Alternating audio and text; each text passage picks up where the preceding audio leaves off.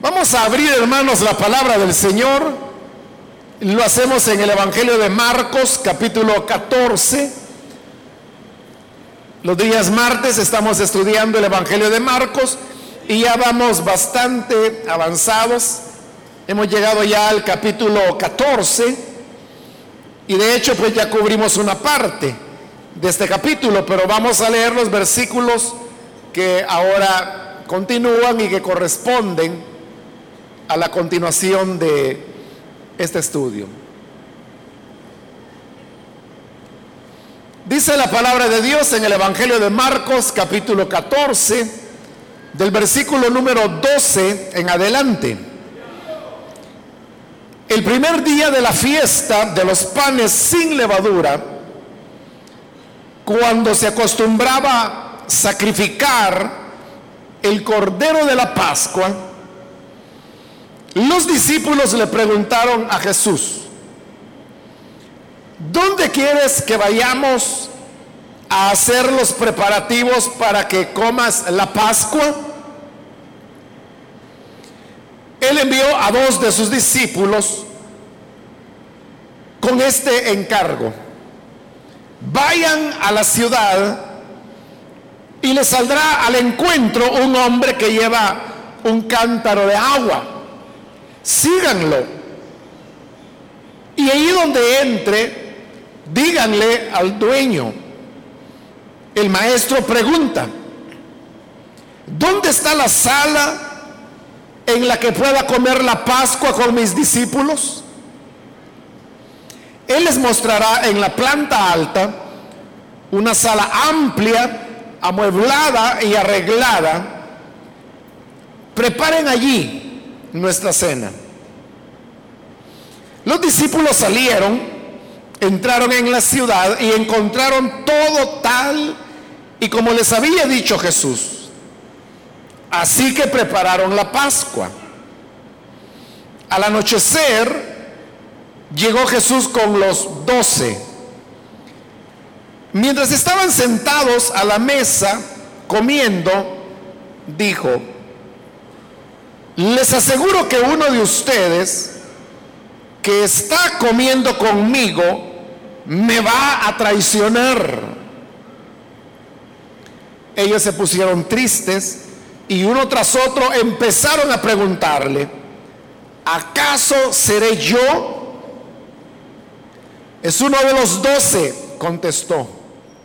Uno que moja el pan conmigo en el plato. A la verdad, el Hijo del Hombre se irá, tal como está escrito de él.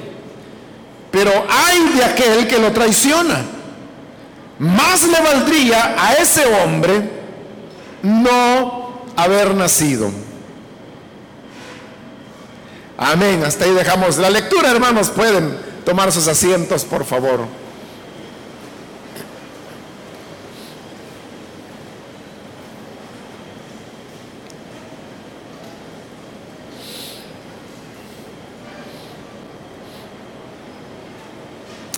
Hemos llegado en el relato que Marcos nos está presentando a el día precisamente cuando el Señor Jesús ha de ser capturado.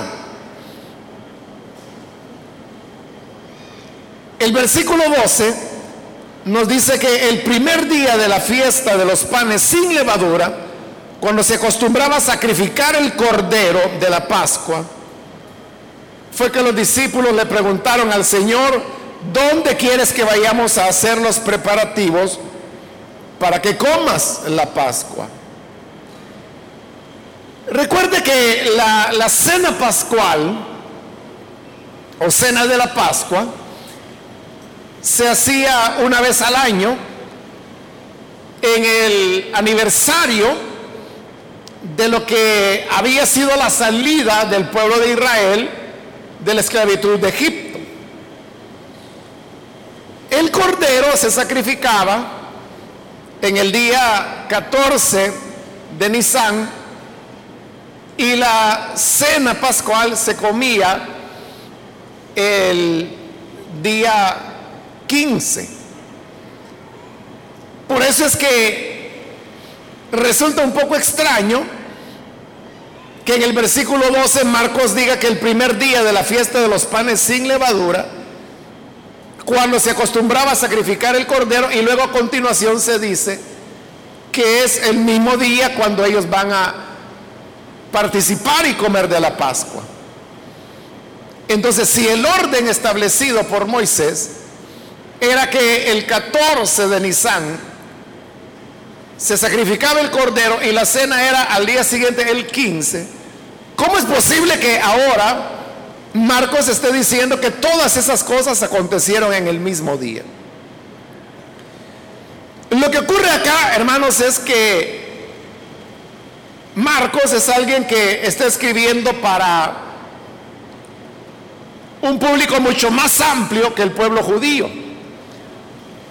Porque el pueblo judío es el que tenía una manera diferente de medir el tiempo a la manera como se hacía en el resto del mundo romano, que era lo que se conocía como el mundo habitado en esa época.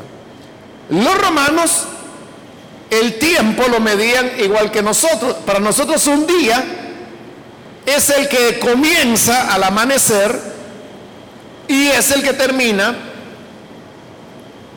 cuando ya se hace de noche. Exactamente igual lo entendían los romanos. Y quiero decirle que Israel en sus primeros siglos también así lo entendieron. Pero después de la deportación a Babilonia y cuando se pierde la monarquía, es que los judíos introducen una manera diferente de medir el día, que ya no era del amanecer al anochecer, sino que ahora comienzan a medir el día desde el atardecer de un día hasta el atardecer del día siguiente. Si pudiéramos ponerle alguna hora, podríamos decir que para ellos el día comenzaba a las seis de la tarde y terminaba a las seis de la tarde del día siguiente. Lo que ocurría era que el cordero se sacrificaba, según los historiadores, del mediodía hacia abajo. Lo cual para ellos era un día, ese sería el 14 de Nisan.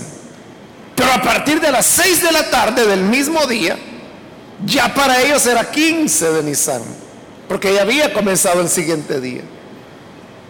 Y eso hacía que estuvieran acorde a la ley de Moisés que decía que el 14 había que sacrificar el cordero y el 15 comerlo. Lo único que como para ellos el día comenzaba a las 6 de la tarde, a la hora de la cena, ya era el día siguiente. Sin embargo, usted puede ver que todos estos eventos, el sacrificio del cordero y la cena pascual, que es la que se nos va a describir allí, ocurren, según lo dice Marcos, en el mismo día.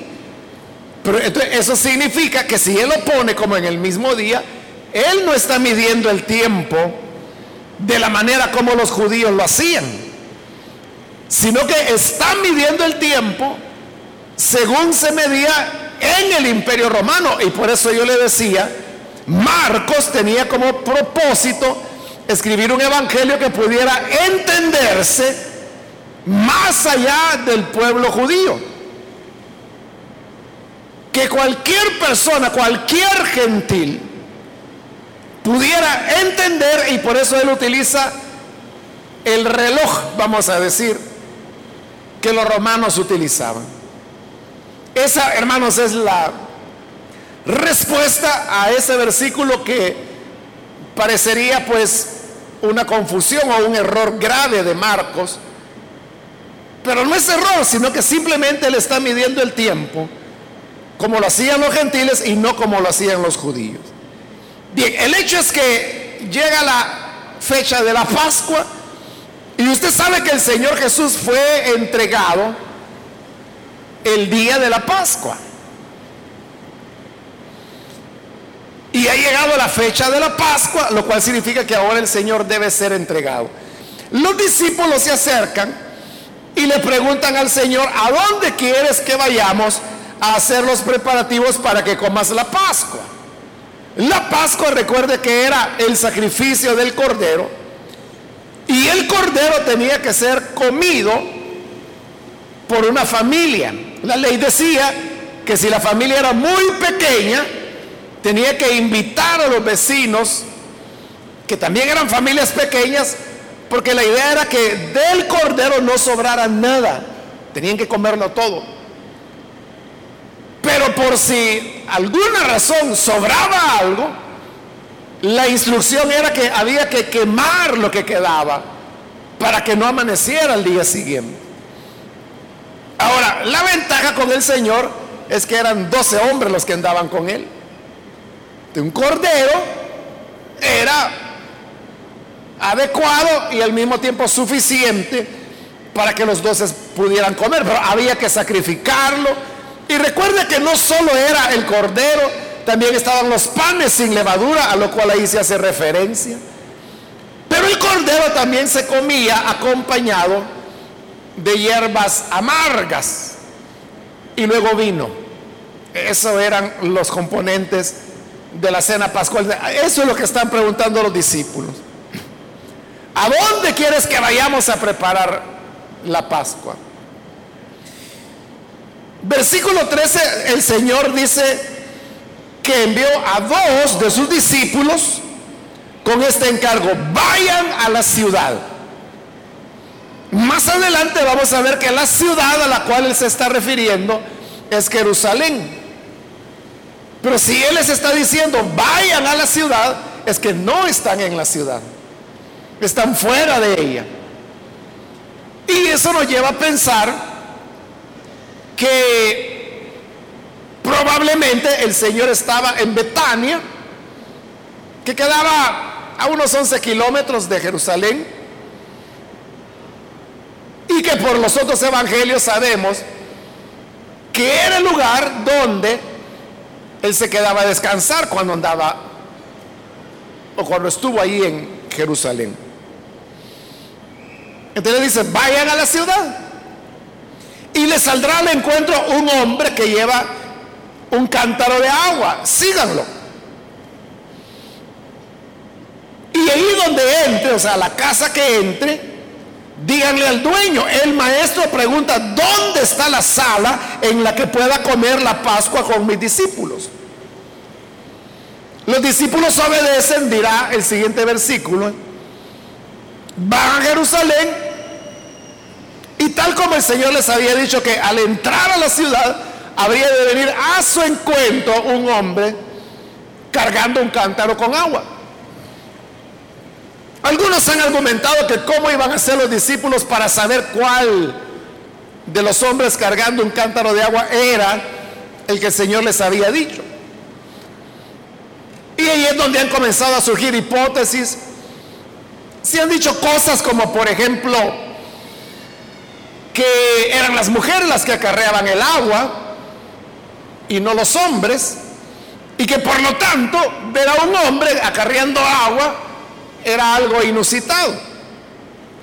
Pero ese argumento no tiene validez porque hay suficiente documentación que demuestra que tanto hombres como mujeres acarreaban agua.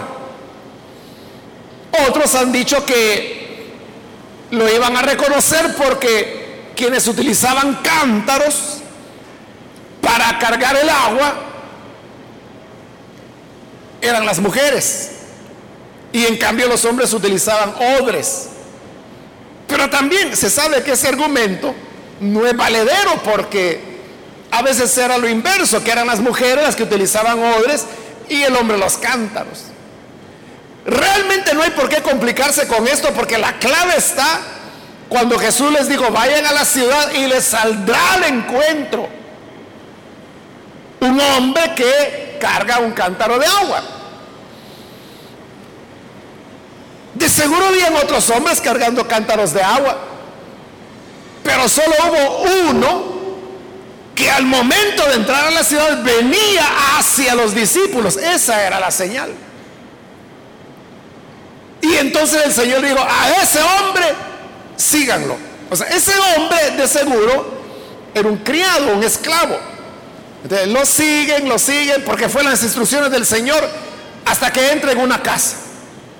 Y el Señor dijo, en esa casa ustedes toquen. Ellos llegaron, llamaron a la puerta. Quizá el mismo criado habló, abrió el que había llevado el cántaro. Pero el Señor les había dicho, pregúntenle al dueño. Entonces los discípulos tuvieron que decir, queremos hablar con el patrón, con el señor de la casa. Lo fueron a llamar y cuando él llega, le hacen la pregunta que Jesús había pedido que le hicieran. ¿Dónde está la sala en la que pueda comer la Pascua con mis discípulos? Y entonces el hombre le responde, ah, ¿cómo no? La sala se encuentra arriba, en, la segunda planta, en el aposento alto. En la época, hermanos, del Señor Jesús, la mayor cantidad de casas que había en Jerusalén eran casas sencillas, de techo de paja. Pero había unas pocas casas que era de la gente más pudiente que le mandaban hacer una segunda planta. Lo interesante era que los judíos no utilizaban esa segunda planta, sino que la tenían reservada para reuniones de carácter religioso o para hospedar huéspedes, que es lo que el hombre está haciendo ahí. Otra cosa que usted tiene que tener en cuenta es que las gradas para subir a la segunda planta no se encontraban dentro de la casa como ahora, ¿no? Toda casa de dos pisos en nuestro país usted sabe que las gradas están adentro. Pero en la época de Jesús no, el acceso era por afuera. Es decir, que las personas podían perfectamente subir a la segunda planta sin molestar al propietario que estaba en la primera. Como la Pascua era una época de peregrinación cuando muchas personas venían a Jerusalén precisamente por esa fiesta. Entonces, había personas eh, hospedadoras, amables, que brindaban un lugar donde hospedarse a las personas que no tenían donde quedarse. Ahora, esta casa podemos ver que pertenecía a alguien que tenía facilidades económicas. En primer lugar, porque hemos visto que tiene un esclavo, un siervo, que le acarrea el agua. En segundo lugar, es una casa que tiene aposento alto, que tiene segunda planta. Y en tercer lugar, está amueblada la parte de arriba, está todo listo para que un grupo de peregrinos pueda llegar y comer de la Pascua. De paso quiero mencionarle que muchos estudiosos de la Biblia han llegado a la conclusión que este aposento alto en el cual el Señor comió la Pascua e instituyó lo que hoy nosotros conocemos como la cena del Señor es el mismo aposento alto donde los discípulos van a continuar reuniéndose al día siguiente de esto, porque al día siguiente es cuando van a matar al Señor. Y recuerde que los evangelios dicen que ellos permanecían juntos, encerrados, estaban ahí en ese aposento alto. Y ahí es donde el día de Pentecostés los discípulos se encontraban reunidos. Por eso es que el libro de los Hechos habla que estaban en el aposento alto, que en otras palabras es el cuarto de arriba o la segunda planta. Entonces hay evidencia, al menos han descubierto algunos eruditos bíblicos, que se trató del mismo lugar. Entonces, mire que las recompensas que viene para las personas que están dispuestas a servirle al maestro. Porque eso es lo que los discípulos le dijeron al dueño de la casa. El maestro dice, ¿dónde está la sala donde voy a comer la Pascua? Ah, dijo el hombre, díganle al maestro que la sala está en la parte de arriba. Por ahí están las graditas. Vengan con toda confianza que allá todo está listo. Bueno, y los discípulos subieron, fueron a ver. Y cuando fueron a ver, dice que estaba amueblada, estaba preparada, estaba limpia. Lo único que faltaba era la cena, que es la que ellos van a ir a preparar. Pero ese hombre que tuvo ese corazón abierto para recibir al maestro, bueno, él fue grandemente bendecido porque ahí es donde el Señor, en esa casa, comió la Pascua, instituyó la cena del Señor. Y es donde los discípulos van a continuar hospedándose por 40 días. Y luego 10 días más. Hasta que llegue el día de Pentecostés y es allá arriba donde y donde aparecen llamas como de fuego en la cabeza de cada uno de los discípulos. Se oye un ruido como de un viento recio y comienzan a hablar en otras lenguas, ahí en la casa de este hombre donde nace la iglesia cristiana. Que por cierto faltan unos años, hermanos, para que se cumpla los primeros dos mil años del derramamiento del Espíritu Santo en Pentecostés. Quedan como diez años, algo así para el primer bimilenio, porque serían dos mil años, para el primer bimilenio de la venida del Espíritu Santo sobre la iglesia. Todo eso ocurrió en la casa de este hombre. Esto significa, hermanos, que cuando nosotros tenemos un corazón dispuesto y estamos abiertos para lo que el maestro nos pida, que si Él nos dice, ¿a dónde está el lugar donde voy a comer la Pascua? Que no le respondamos, bueno, fíjate Señor que yo quisiera, pero tú sabes cómo está el tiempo ahora. Uno recibe gente y uno no sabe qué clase de gente es en verdad. Entonces, me vas a disculpar, pero mejor otro día. Hay personas que le pueden decir así. Igual que aquel que cuando llega el supervisor o el pastor y dice, hermano, podríamos tener una reunión de hogar aquí en su casa. ¿Quiere usted ser anfitrión de una célula? Entonces dice, mire, pues sí, pero no. Porque vea que aquí va a venir toda clase de gente, van a ensuciarme los muebles, me los van a dañar, van a venir muchachitos que van a dejarme todo sucio. Hay gente que no quiere incomodidades. Pero aquellos que están dispuestos a recibir al maestro serán grandemente bendecidos como fue bendecida la casa de Edom en la época de David, cuando nadie quería tener el arca porque les daba miedo. Porque había un hombre que había tocado el arca y Dios lo mató por irreverente. A toda la gente le dio miedo, uy, llévensela para allá. No, yo no la quiero. Mándela al vecino. No, no, no, ah, ni, ni, ni, en sueños. Ahí vean qué hacen con ella. Hasta que Bededón dijo, bueno, si nadie la quiere, yo me la llevo. Y él se llevó el arca de Dios a su casa. Y al llevarla a la casa, dice la escritura, que Dios comenzó a bendecir y a prosperar la casa de Edom. ¿Cómo no le iba a prosperar? ¿Cómo no le iba a bendecir? Si el arca del Señor estaba dentro de él, dentro de su casa. Y cuando David se da cuenta de eso, dice, un momento, vayan a tener el arca, traiganla acá a mi casa. Yo quiero que Dios me bendiga así como está bendiciendo a Edom. Y así fue como David se llevó el arca.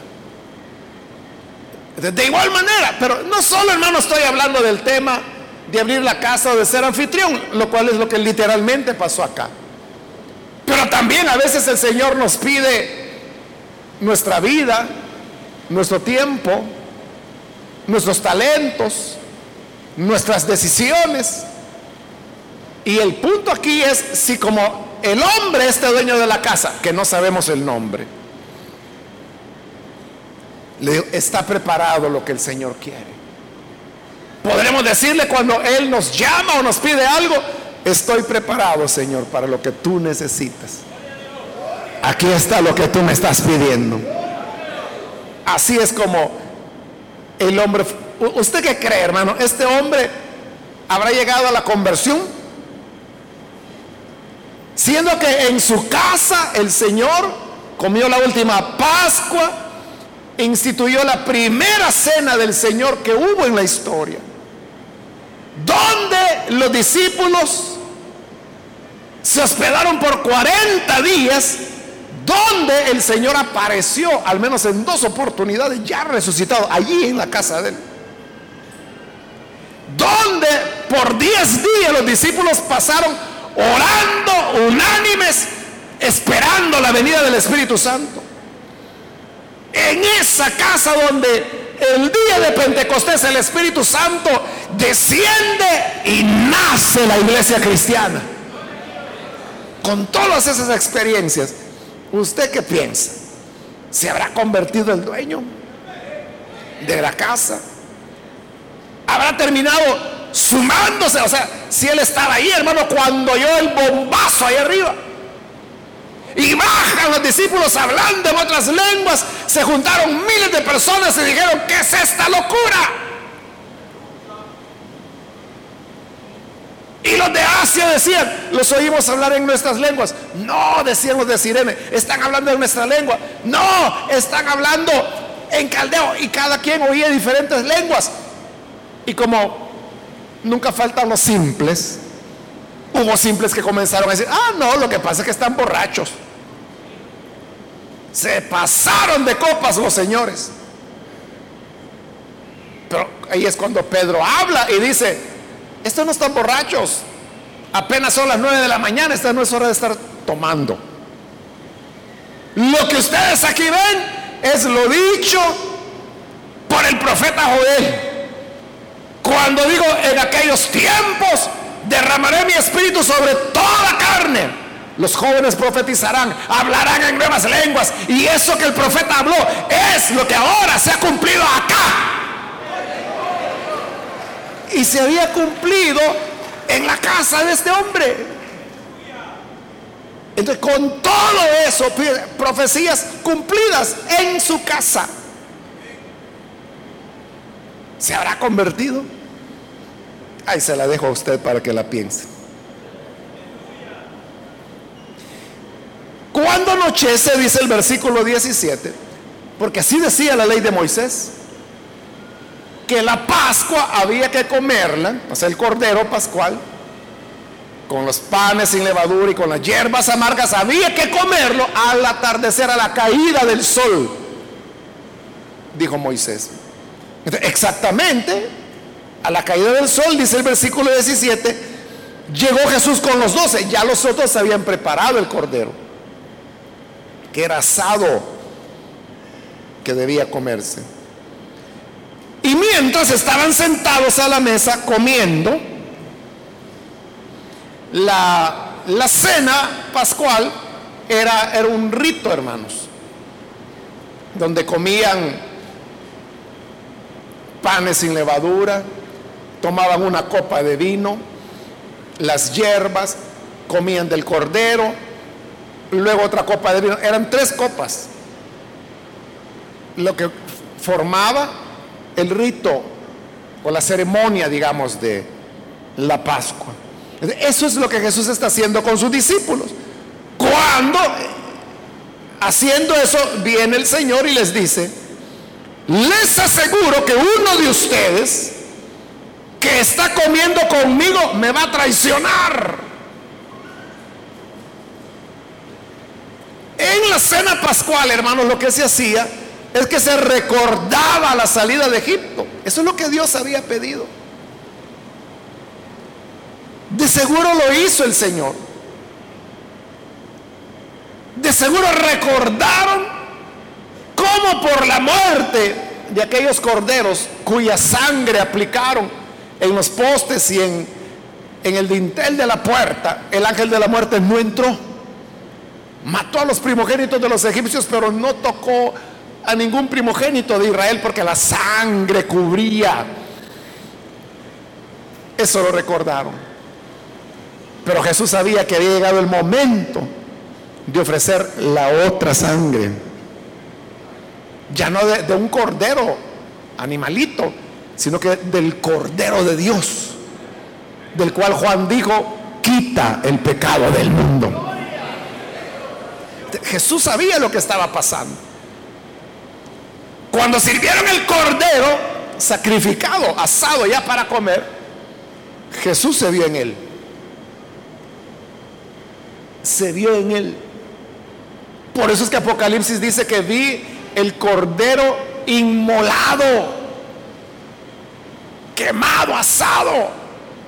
Pero estaba en pie, dice Apocalipsis. Porque el Hijo de Dios fue sacrificado pero resucitó y estaba en pie. Amén.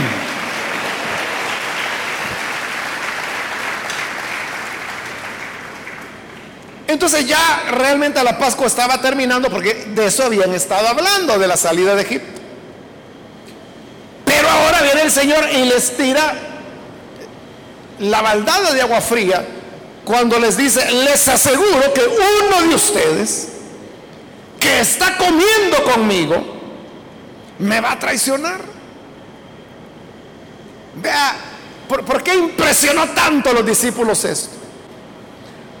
Ellos sabían, como lo hemos visto, que Jesús tenía muchos enemigos. Yo se lo he comentado un par de veces, que Jesús no hizo nada por tratar de bajar los encontronazos, como decimos, que tenía con las autoridades judías. Como que más les daba a él. No hizo nada por aplacar la ira. Los discípulos sabían que lo querían matar. Aparte que Jesús vimos en Marcos que tres veces les ha dicho que él habría de ser muerto. Pero lo que jamás esperaban es que adentro de ellos estuviera el traidor. O sea, que hubiera gente afuera que quería ponerle trampa al Señor. ¿Cuántas veces no le habían puesto trampas y de todas se había escapado el Señor?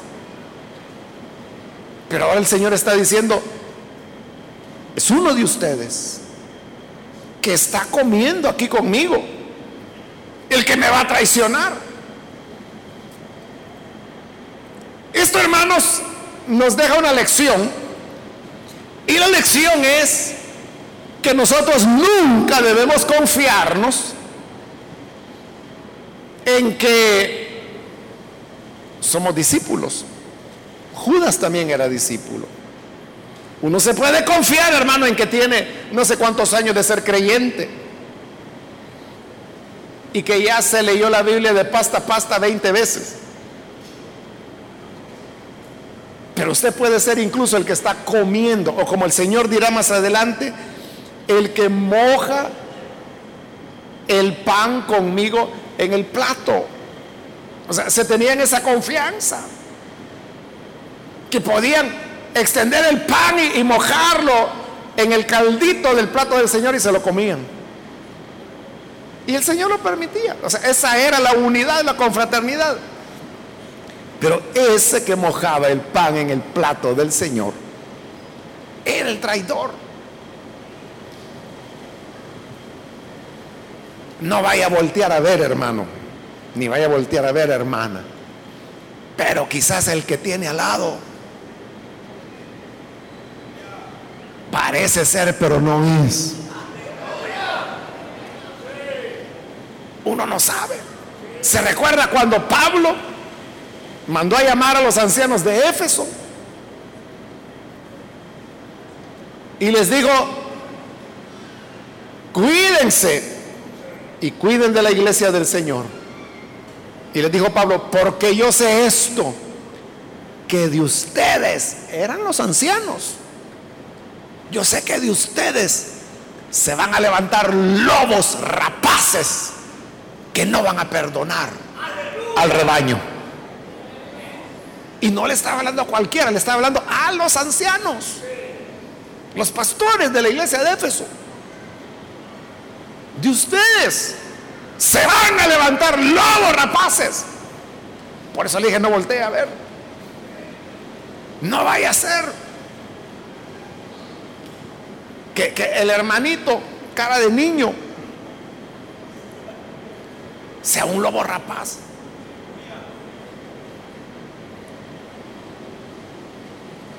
Porque donde uno menos espera, usted puede decir, no, pero si es un diácono el que tengo al lado. Este no era diácono, este era apóstol.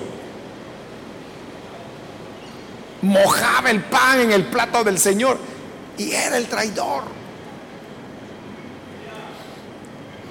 Pero vea, versículo 19. Los discípulos, dice, cuando oyeron eso, se pusieron tristes, pero al mismo tiempo preocupados, porque dice que uno tras otro, empezaron a preguntarle, ¿seré yo, Señor? Y Pedro preguntó, ¿seré yo, Señor? Y Tomás preguntó, ¿seré yo, Señor? Y Juan preguntó, ¿seré yo, Señor? Y Mateo preguntó, ¿seré yo, Señor? Y Andrés preguntó, ¿seré yo, Señor? O sea, los dos se fueron preguntando, ¿seré yo? Pero eso, hermano, nos muestra otra gran verdad. Y es que nosotros no podemos reconocer a la cizaña. Porque cuando Jesús dijo, uno de ustedes me va a traicionar. Yo creo que lo primero que los apóstoles hicieron fue empezar a ver la cara de cada uno. Juan, este es bravo, pero no creo. Santiago, mm, no, buena persona. Simón, medio alborotador, pero no, no creo. Judas, nada, que va a ser Judas si es el tesorero? Bartolomé, no hallaban quién. Y luego les daba vuelta el corazón, ¿y si soy yo? Entonces le preguntaban, ¿seré yo, Señor? Vea, preferían dudar de ellos mismos, pero no de los que estaban ahí. ¿Por qué no dudaban de los once que estaban ahí? Porque ninguno parecía, ninguno parecía hacerlo. Pero como Jesús dice en el Evangelio de Juan, yo los escogí a los doce y uno de ustedes es diablo. No podían reconocer a ese diablo. Ese es el problema, hermanos que nosotros podemos estar santificando gente y usted no sabe si está santificando la cizaña. Y viendo el argumento al revés, usted no puede señalar a nadie, usted no puede decir, ese hermano es un gran cizañón. Y esa hermana es una gran cizañuda. ¿Quién lo puso como juez? ¿No será que se está equivocando? En la parábola que Jesús contó del hombre que fue a sembrar buen trigo y se fue a dormir. Y en la noche su enemigo llegó y sembró cizaña. Cuando creció la planta, los criados le dijeron, oye, ¿y qué no sembraste buen trigo? Buena semilla. Sí. ¿Y cómo es que tiene cizaña? ¿Cuál cizaña? Ven a ver y va a ver lleno de cizaña. Ah, dijo él. Este ha sido un enemigo. El enemigo es el que vino a sembrar la cizaña. Entonces le dijeron los criados, ¿quieres que vayamos y arranquemos la cizaña? Y el Señor dijo, no, no vaya a ser que por arrancar cizaña se confundan y me arranquen el trigo. Déjenlo, que crezca junto el uno con el otro. Pero cuando llegue la cosecha, el Señor dijo, enviará a los segadores, que más adelante dice que son los ángeles, y ellos sí no se confunden. Ellos van a separar, este es trigo, este es cizaña. Y la cizaña dice que la van a juntar en montones, la van a amarrar y la van a quemar en fuego que nunca se acaba. Pero el trigo se va para el granero del Señor.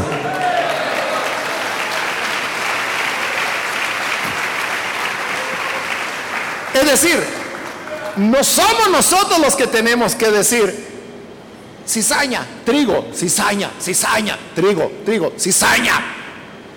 ¿De dónde, hermano? O sea, si ellos no sabían y todos fueron preguntando, ¿seré yo? No. ¿Seré yo, Señor? No. ¿Seré yo? No. Y como ya solo Judas quedaba, yo no me quedo atrás. ¿Seré yo, Señor? Tú lo has dicho. Él sabía. Así le dijo que lo que vas a hacer, hazlo pronto. No lo dice el Evangelio de Marcos, pero lo registra en los otros evangelios. Versículo 20. Es uno de los doce, contestó. Uno que moja el pan conmigo en el plato. A la verdad, el Hijo del Hombre se irá tal como está escrito de él. O sea, las profecías se iban a cumplir. El Hijo de Dios habría de ser entregado en manos de pecadores como él mismo lo había anunciado. Eso nada la podía detener. Pero ay, dijo él, ay de aquel que lo traiciona. Más le valdría a ese hombre no haber nacido. Nacer y crecer para traicionar al Señor. Ay de ese hombre, dijo. Mejor no hubiera nacido. Pero ese es un peligro al cual todos estamos expuestos, hermanos. ¿Cuántas personas no han traicionado al Señor? Judas lo hizo. Pero otros lo han traicionado con su pésimo testimonio. Lo han traicionado al no vivir de acuerdo a los lineamientos de la palabra, al adoptar conductas que son contrarias a las enseñanzas de Cristo y del Evangelio. Están traicionando al Señor constantemente. Y de ellos el Señor le dice, más les hubiera valido no haber nacido. Ay de aquel que traiciona al Hijo de Dios. Por eso no importa el tiempo, los años o las décadas que usted tenga de estar sirviendo al Señor, los privilegios que haya alcanzado, la fama que de usted se habla entre los hermanos la manera como predica, como canta, lo que sea. Cualquiera que se descuida.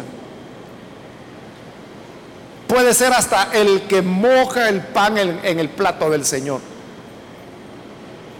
Pero el Señor dijo, me traicionará. Me traicionará. Y el Salmo decía, mi amigo mi, cercano, mi más estrecho amigo, es el que se levantó en traición contra mí. Es lo que Judas hizo. Que el Señor nos guarde a nosotros, hermanos, de traicionar la causa de nuestro Señor. Pedro se acobardó, negó tres veces al Señor, pero no lo traicionó discípulos huyeron. Pero no lo traicionaron. O sea, tuvieron debilidades, fallaron de una u otra manera. Pero jamás lo negaron en su corazón, jamás lo traicionaron. Tal vez nosotros no seamos perfectos, hermanos. Tal vez no seamos ejemplo de santidad o de integridad. Pero al menos no traicionemos la causa del Señor. No, hagamos que el Señor se avergüence. No traicionemos ni siquiera a la iglesia. Porque usted sabe que cuando alguien traiciona al Evangelio, que es la iglesia también, la gente lo que hace es desacreditar todo. Entonces dice, no, los evangélicos son unos hipócritas, mentirosos, manojo de ladrones. Y a todos les dan parejo, como que si todos fueran igual y ni siquiera tienen el gusto de conocer a esas personas que están condenando. Pero ¿por qué lo hacen? Por un traidor. Por eso es que hacen tanto daño que Jesús dijo, mejor no hubieran nacido. Mejor no hubieran nacido. Así que guardémonos y seamos fieles al Señor todos los días de nuestra vida. Amén, hermanos. Vamos a orar, vamos a cerrar nuestros ojos. Y yo quiero hacer una invitación para las personas que todavía no han recibido al Señor Jesús como su Salvador. Pero si usted ha escuchado hoy la palabra del Señor, yo quiero animarle para que usted no vaya a dejar pasar esta oportunidad. Si hay alguien que por primera vez necesita venir para creer en el buen Salvador, yo le voy a invitar para que allí en el lugar donde se encuentra, usted se ponga en pie en señal que desea recibir al Hijo de Dios. Y con todo gusto nosotros vamos a orar por usted. Cualquier amigo, amiga que ha escuchado hoy la palabra de Dios, Él nos llama para que seamos fieles a Él, para que seamos como ese hombre que los discípulos dijeron, el maestro dice, ¿dónde está el lugar donde voy a comer? Y el hombre, ah, ¿cómo no? Con mucho gusto. Aquí está ya preparado para que el maestro venga. Ahora el maestro te dice a ti, entrégame tu vida. Si tú le entregas la vida a Él, solo Dios sabe lo que hará de ti. Ese hombre que abrió las puertas de su casa no estaba pensando en todos los hechos proféticos e históricos únicos que ocurrieron en su casa. Ni lo imaginó. Él solo quería ofrecer un servicio al Señor. Y tú no sabes ni imaginas lo que Dios quiere hacer con tu vida.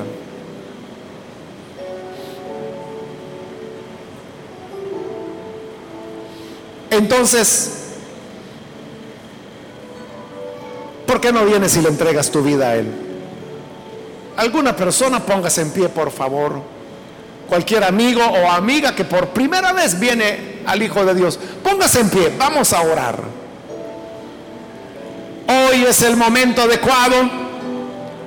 Hoy es el día de salvación. ¿Hay alguna persona? ¿Alguien más que necesita venir al Señor? Póngase en pie. Quiero invitar si hay hermanos también que se han alejado del Señor. No nos descuidemos. Es peligroso, hermanos. Porque uno puede terminar traicionando la causa del Señor traicionando la obra del Evangelio, a Cristo mismo, quiere reconciliarse, póngase en pie. Cualquier hermano o hermana que necesita reconciliarse, póngase en pie. Y venga, vamos a orar por usted.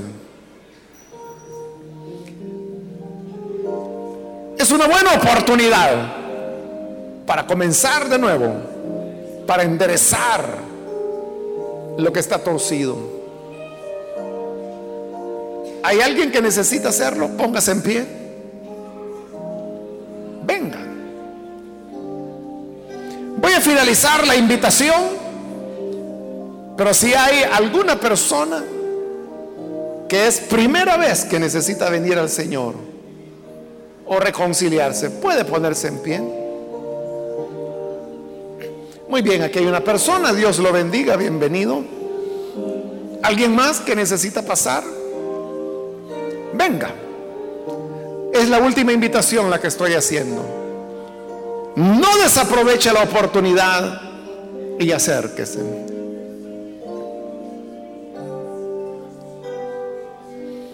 A usted que nos ve por televisión también le invito para que se una en esta oración reciba al Señor como su Salvador y su vida será totalmente transformada. Señor, te damos las gracias. porque tú eres bueno. Te pedimos por esta persona que está acá, por los televidentes, por los que oyen a través de la radio y a través de cualquier medio que tú permitas, que tu palabra llegue a ellos para que les perdones, les des vida nueva, que puedan, Señor, ser transformados. Redímeles, revela a tu Hijo en ellos. De tal manera que la gracia y la paz, que solo tú puedas dar repose en cada uno de ellos. Ayuda a tu iglesia. Ayúdanos a hacerte fieles. Ayúdanos a ser leales a ti. Ayúdanos a amarte con amor imperecedero. Porque tú has sido, Señor, muy bueno con nosotros. Nos has mostrado tu bondad y tu misericordia. Por todo ello, Padre, a ti rendimos adoración hoy y siempre. Amén y amén.